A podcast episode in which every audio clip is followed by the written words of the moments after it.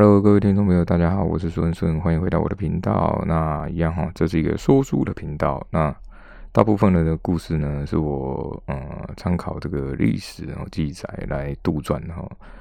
因为古琉球的故事在天孙氏之前都没有什么记录啊。不过啊，有记录的部分，天孙氏大概统治的这个琉球应应该有几万年有哈。不过都没有任何的那个记录啊，就很奇怪。所以大部分是我杜撰的哈。那有些读者会觉得很奇怪，为什么我的这个故事都会一下子跳这边，一下跳这边哈？那是因为当初在写这本书的时候。就用那个，因为大家可能有听过《权力的游戏》哈，就有点像这个作者所写的方式，他也是就是一个人就写一篇哈，一个故事就写一篇，那大家再去把它凑起来。所以当初在写的时候，我也是这样写哈，所以可能会有人觉得说，你怎么会忽然跳来跳去啊？那之后后面几集然后，就可以开始介绍人物介绍，因为这本书的没有没有主角啊，就主角的话大概有二十几个，所以。可能会到最后会搞不太清楚，因为谁是谁，所以之后我会尽量做每个呃复习一下人物的介绍哈。好，那前面几集哈已经讲到这个新元玄跟这个清泉木哈，就两个新手助女哈，已经到了这个琉球的本岛啊。结果一到琉球本岛的时候，就引起了一些骚动哦。那甚至就刚好遇到遇到这个白川氏的人哦。那白川氏的人其实他们就是啊。人高马大啊，五官很立体，像外国人。然后大部分是有这个金毛，就金色头发、金色毛发这样。那我翻过一些这个记录哈，嗯，虽然以前这个琉球哦，嗯，它就是岛嘛，那没有真正的记载说，哎，他们到底有没有人登岛？那有一些其他的记录是说，哎，可能有这个，比如说葡萄牙人或者是啊呃国外的这些人啊，可能有经过，那他们有记录说，哦，有。有到什么什么岛，可是他也也，因为他们也不知道这是琉球嘛，所以也只写说哦，可能有什么岛这样子。所以有些这个历史学家就推测说，应该是有一些外国人哈到到过这个琉球哈。在这两个助女不知道该怎么办的时候啊，那在这一群吃瓜的群众哈乡民当中哈，就传来一个声音啊，他说：“哎，新元玄已经来了嘛？”那所有人就看过去，我就诶发现是这个玉成玉成暗司的小孩，就玉成未来哦。那基本上大部分人都认识他，所以很多人就说诶是玉成少主，我就赶快让路给他过。那这些卫兵也认识他，因为玉成暗司的小孩也是就哦很出名。那呃他的哥哥哈，他还有一个哥哥玉成暗司有两个小孩嘛，他哥哥叫做玉成重海哈。他的哥哥虽然是这个同父异母的兄弟，不过他们俩感情还是还还是不错哈。虽然这个玉成未来比较少说话，不过玉成重海还是很照顾他这个弟弟啊。另外就是这个玉成重海有当官哈，不过玉成是希望他就是从底层磨练，所以是一个类似传令官这样子啊。那因为玉成暗示的这个人品不错嘛，所以琉球的人民也都很尊敬他，那当然也很尊敬他的小孩哈。那侍卫看到这个玉成未来，就赶快哦，恭作礼，我就说：“哎，少主，你你你来了，怎么会来？”这样，那白川氏人就看这个玉成未来一副这个虚弱的样子，然后又留长头发，然后又手上拿一个画册，还有这个画笔啊，看起来就弱弱的这样。那白川氏就觉得很好笑，说：“这个就少主哦，怎么会长这样？听说是玉成玉成暗示的这个小孩啊。”那玉成未来，他是属于就是也不管其他的眼光哈，就他要做什么就做什么，所以他就直接跟新元玄讲说：“哎，我们应该走了，也不管其他人。”新元玄本来还在晕船哦，看到他忽然就惊醒了，说：“哎，你怎么你怎么你怎么在这里？”这样，那玉成未来也没讲什么，就说：“啊，我听说你要来，所以我就来了。”那千玄木这时候才知道说：“哦，原来这个人就是玉成未来，因为他只有听说过。”他会去与那国岛，可是没有看过玉成未来本人哦。那想不到就是一个青年呢。那新元玄听他这样讲啊，就觉得哦，那还不错，他还还肯来接我，所以就跟着走。结果群泉木就很傻眼哦，就说：“哎，你你你你们怎么就就走了？”那也赶快跟在后面哦。那后面的卫兵白川氏跟那个吃瓜的乡民都觉得，就全部待在当场哦，因为觉得哎，怎么回事？怎么忽然就走？不过白川氏当然不会这样子就作罢，我就说：“哎，你这个臭小子怎么这样就走？”然后就把刀指向他们三个人。那玉玉成未来就问他们说：“哎，那他们是谁？”然后新元玄因为也刚醒嘛，他刚才晕船，他就说：“哦，我也不认识啊。”那这个是这个清泉木的朋友嘛？那清泉木就赶快否认，然后就说：“哎，我也不认识，不认识。”所以新元玄就说：“啊，我们不认识。”然后玉成未来就说：“哦，那就那就走啊。”那这。百川市的人哦，看了就更火大哦，就想要拿这个刀吓吓他，就要去刺他的那个肩膀哦。就想不到这个刀子呃手刺到一半的时候，就忽然觉得很麻哈，所以刀子掉在地上，觉得很奇怪。白川市的人就围上去就说：“到底怎么回事啊？”然后这才发现哈，这个带头的这个白川市的这个肩膀的腋下附近哦，这个渊翼穴哦，这边有穴道。有一支那个木头做的笔哈，其实就是刚刚玉成未来手上拿的这个画笔啊。在不知道什么时候的情况下，哦，这个玉成未来已经把这个画笔插在他的那个穴道上了，哈。那白川市人都很惊讶，哈，就想不到这看起来这么呃瘦弱的一个很像书生的人，那怎么会有这种本事哈？那当然，那个白川市的人是不肯认输的嘛，所以就恶狠狠的看着他们离去的背影，因为。他觉得说，反正总有一天我们一定要来打打这个琉球本岛所以你们一定都跑不掉。这样。另外呢，前面也有提到哈，金武村又又有出现一个命案哦。那这次的被害人是一个中年男子啊，我感觉凶手是同一人哦，因为是一样的状况，一样的手法。那在帮忙解剖尸体的这个，现在是上山和睦哦，就是医生世家。那他这时候有发现啊，这个尸体上面一样有一种这个绿色的液体哦。他在前面的尸体也有发现哦，他就把这个绿色液体挖起来，放在以前是用那个小竹筒哦，他就放在那个小竹筒，然后把它封起来哈。那这个绿色的液体一看就知道不是被害人身上的体液，可是呢，上山和睦也没看过这种东西哦，也不是植物的体液啊。嗯，这时候博士人就来了哦，那因为。他在解剖尸体嘛，所以味道里面很重哦，所以博士人就问说：“那有没有什么发现呢？”那上山和睦虽然有发现这个绿色体液哈，不过因为还没有证实是什么东西，所以就说啊还没有发现呢。那他就问那个博士人啊，怎么忽然来哈？有什么事啊？那博士人就说：“哦，没有，因为已经死三个人了嘛，可是一点头绪都没有。那想要问问看医生有没有发现呢？”上山红魔就跟他讲说，嗯，就想了一下，就跟他讲说，哎，凶手这个手法很利落，而且非常奇怪哈。那只有一个可能，就是这个呃不是人类所为的哦。那博士你就说，哎，他没有否认哦，他就说，对不对？哎，其实我也是这样讲，我也是跟中山靖这么讲哦。那上山和睦就有点好奇啊，就是说你怎么会这么认为啊？那博士你就很理所当然就跟他讲说，你要在不把人的切开的情况取出内脏，这是不可能的，而且消失的内脏也不见了。他找了整个金武村都没找到。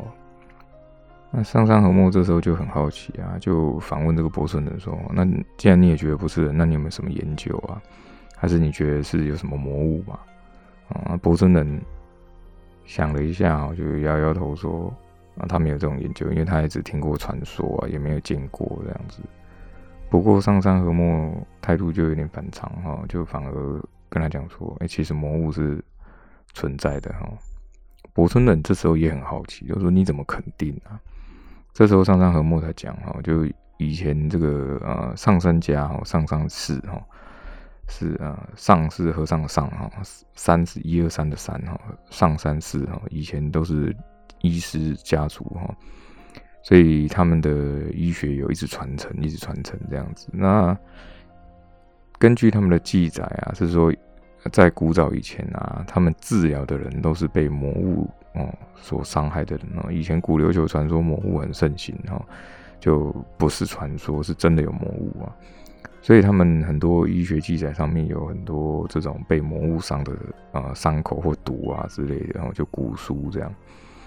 后来呢，上山是某一代的人啊，父母也被杀害，然后那那一代的后代就立志要成为医生哦。虽然过了好几年之后啊，某一代的文德军就建立了这个结界嘛，不过他们还是一直传承着医生的这种血统。那上山上山和睦，他当然也是一样哦，也是传承这个医生的血统，而且他把以前他们家族的书都读过一遍哦，所以才可以成为很厉害的医生这样。不过博圣人就听起来就说：“你怎么听起来很传奇哦？”因为他们也不知不知道到底是不是真的啊。不过上山和睦家里有祖训哦，那上面祖训的呃书上每一页都会写，然后还有他们的那个家族族谱里面也有写哦，就说。啊，魔物总有一天还是会回来，就有点像预言这样子啊。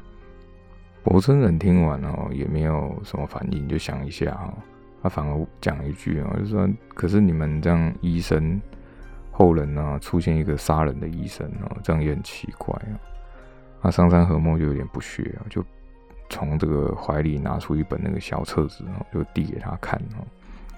那里面呢，其实是内科、外科哈，各种很奇怪的医术哈，比如说哈，把人家切开缝合啊，这种很奇怪的医术。那因因为古琉球就是以前古早时期医术没有啊，外科医术哈，这种这种这么发达的技术啊，那如果看到这种什么要切开缝合这种，几乎是不可能的哈。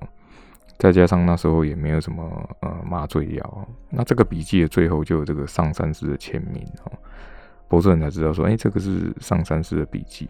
那上山和墨就跟他讲说，这些就是解剖那个病患之后啊，追加了这个笔记哈，所以他其实是没有杀人，那是那些重病的人选择自杀。可是博村人他还是不太相信哦，他说啊，反正死人是不会说话的啊。这时候上山和木就露出了有点失望的表情然后，可能是觉得说啊，都没有人可以理解哦，我的儿子。不过博森人因为他也很聪明嘛，所以他就看这个笔记的内容是真的很厉害哦。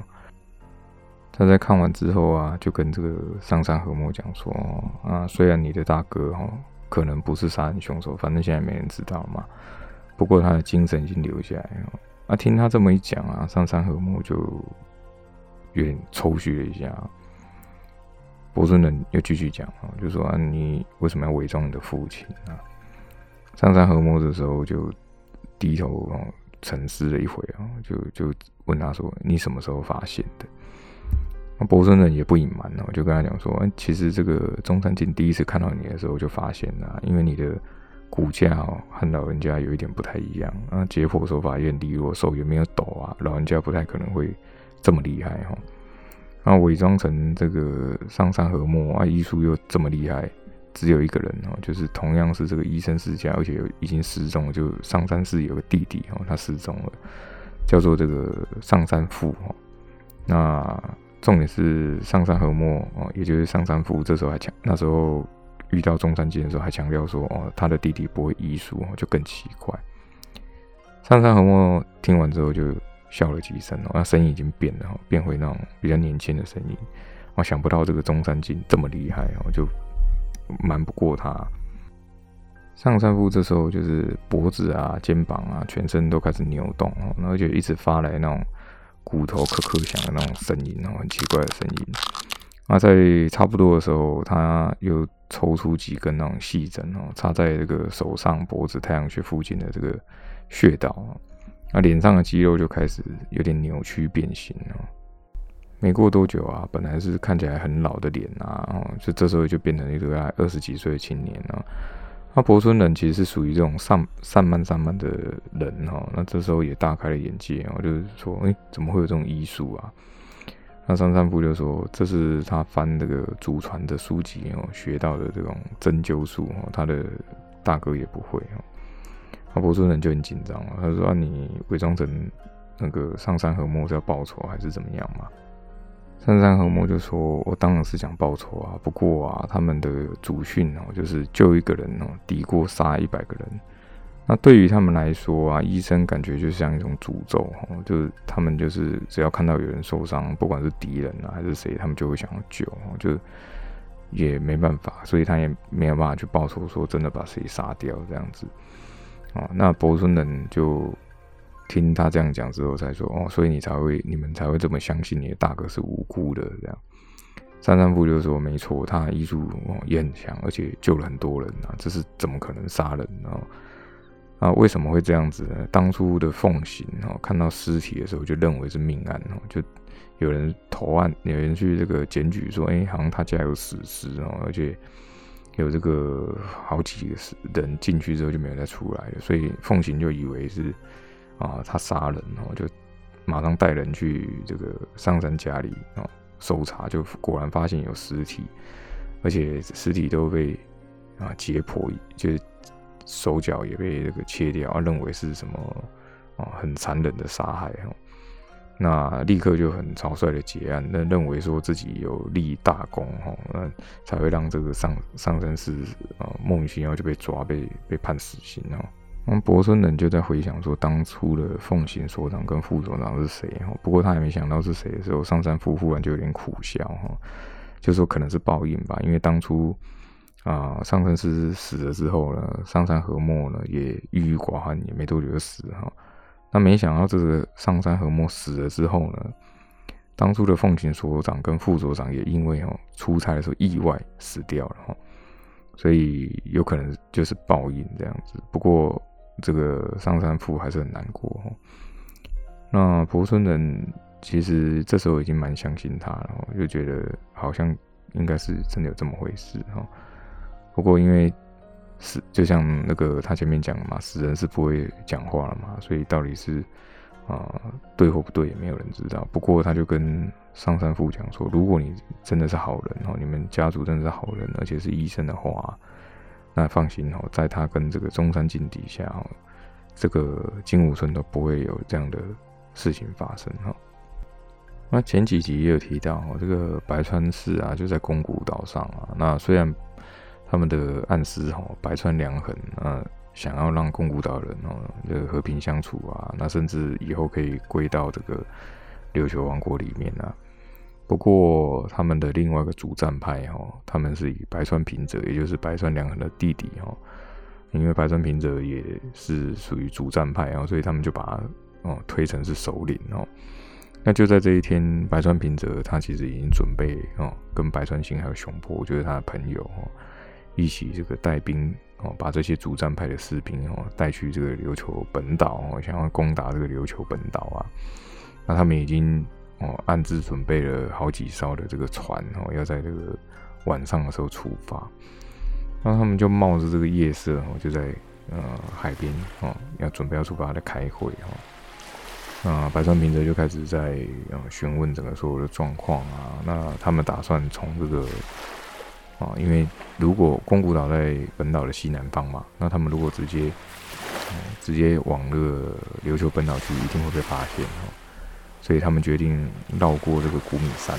那古米山就是以前的呃现在的这个九米岛的古城叫古米山哈，所以他们要从这个古米山哦绕过去。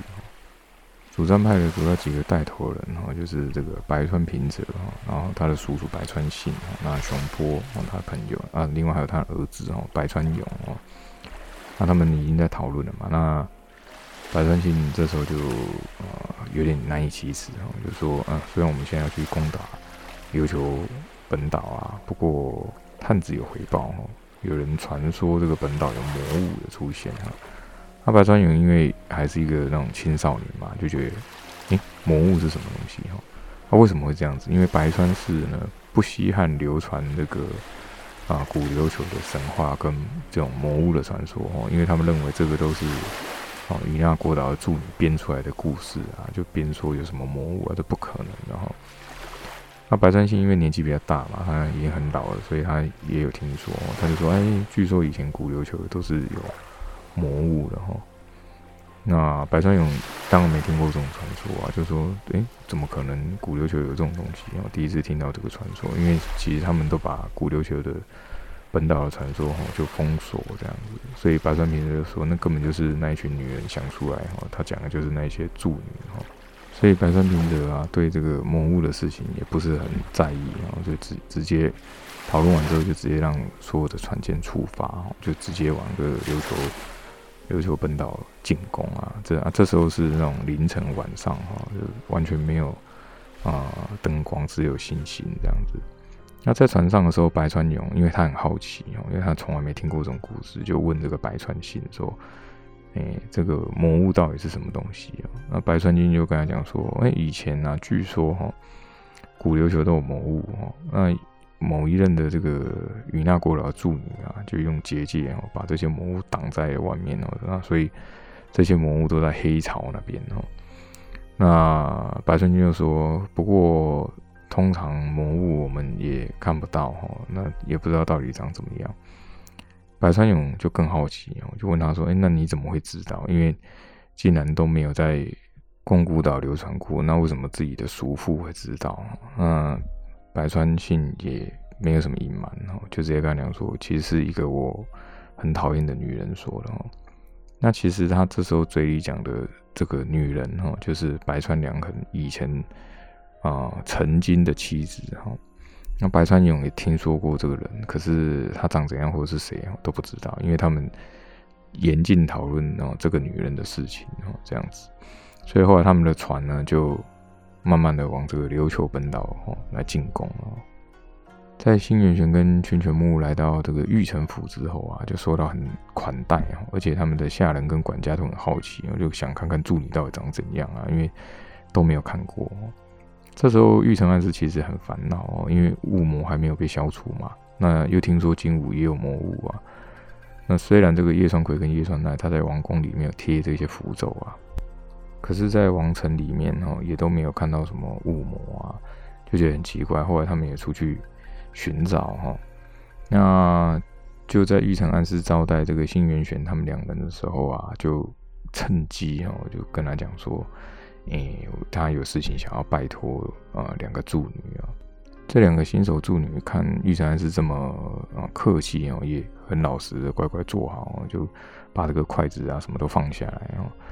嗯，玉成安之就直接跟他讲说啊，其实是这样哦，好几天呐，这个好几天前有城里有雾魔出现啊，可是最近都没有出现。那他们很确定雾魔是已经逃走了哈。如果啊。不把这个雾魔消除啊，那城里人就会很危险哦。那这时候天孙行彦也在哦，在旁边帮忙倒酒，因为他也没看过助女，然后就趁机来看一下。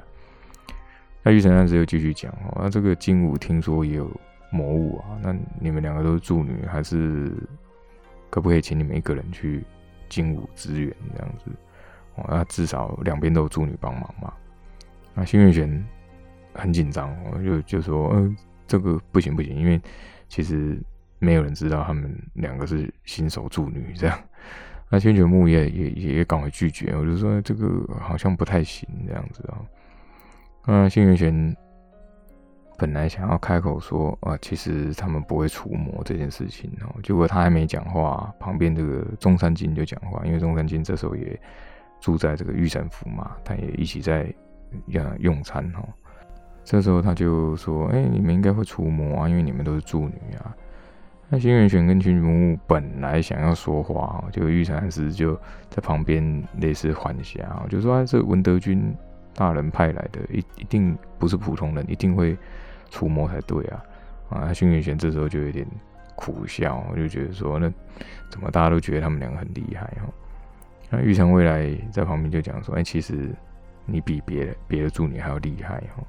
可是新元玄很讶异哦，因为他其实他们也不熟，他也不不了解啊。那玉成未来就说：“哎，只是你自己还不知道，因为玉成未来其实有看到其他东西哈，可是新元玄自己看不到哈。”那玉成安是听到自己儿子这样讲，当然就很高兴嘛，就说：“啊，果然是祝你大人比较谦虚哈，你一定可以除魔哈。”那清泉木在旁边也帮忙打气嘛，就说：“啊，一定可以，我们一定可以啊。”就没想到隔天就被。送走，然后他才想到说啊，原来当初有讲说要把他送去金谷哈，所以他们两个就啊要要分开哈。那两个在那边哭了稀里哗啦哈，就是一个在马车上，一个在路边，那两个在那边哭哦，跟原本的这个，因为他们助女其实是很端庄的哈，就有一种文静神圣端庄的气息哈，跟他们现在两个在那边哭差很多，所以中山金就在旁边偷笑哈。那虽然他们两个那边哭的死去活来啊，那玉成未来也没管他们，然后就也是在看他们在哭，然后把他们哭的状况画下来。那中山靖就让那个啊马夫哈出发。那幸运玄看到马车出发，在后面还在还在哭哦。不过中山靖就有点无言哦，因为你还是要把魔物抓起来嘛。那玉成未来既然都说你可以除魔，那我们应该就要去除魔啊。那幸运玄就赶紧讲说啊，这个魔物很危险哦。那中山靖就说啊，没关系，反正有危险的话，我我绕跑很快嘛，你不用担心哦。那幸运玄这时候就就因为他有点少一根筋嘛，他就说哦，我绕跑也很快啊。那中山靖。听了之后就就那边大笑，啊，玉成未来在旁边也也在笑哈。中山靖这时候就觉得很好奇哈，因为他认识这个玉成未来这么久了，他没有看过他笑哈，他第一次有这个女人可以把他弄笑，所以他就说，能把这个少主弄笑啊，真的没几个哦。那幸运玄这时候虽然也有点偷笑，可是看到地上这个马车的痕迹，我就想要金泉木，就又想要哭哦。那中山靖为了防止他要哭，我就说啊，那不然我们先去找魔物啊。那轩辕觉就说，哎，哪里？你怎么知道魔物在哪里哦？因为刚刚听说都还不知道。那中山靖就说，哦，其实我已经有打到打听到一些线索，在附近有一个牧场，里面就有魔物啊。那在路上的时候，他就稍微跟他讲一下这个雾魔出现的事情啊。那轩辕玄就想了一下，就想到说，哎，上课的时候有讲到神灵啊、魔物这种东西都有教。他就说，啊，听说雾魔好像不喜欢婴儿的哭声跟蛇的这种就土性的声音哈。啊，中山靖这时候才有认真的觉得说，哦，这个幸运玄应该是蛮厉害的助女哦，不然他连这个也都知道的。那因为助女是很稀有的嘛，那这时候幸运玄坐在这个。啊，城里的路上哦，甚至郊外路上的时候，人家看到他的时候，都会跟他行礼哦，然后他也都会回礼哦，一个一个回礼。而且很多家长哦，还会带自己的小孩来，然后让请这个幸运犬帮忙祝福，说啊，让他的小孩平平安安啊。那因为古琉球哦，他们有信仰这种啊二柱神哦，他们有称作二柱神。那二柱神是就是阿摩美酒跟这个。智人离酒，那阿摩美酒前面有听过嘛？就是前面有说过嘛，就是是一个女神哦，创造了琉球本岛的女神。那智人离酒其实就是男神哈。那据说呃，智人离酒是奉这个最高神，也就是他们信奉的日之大神哈，也一起来创造这个琉球的群岛啊。所以古琉球人就把他们两个合称作是二柱神哦。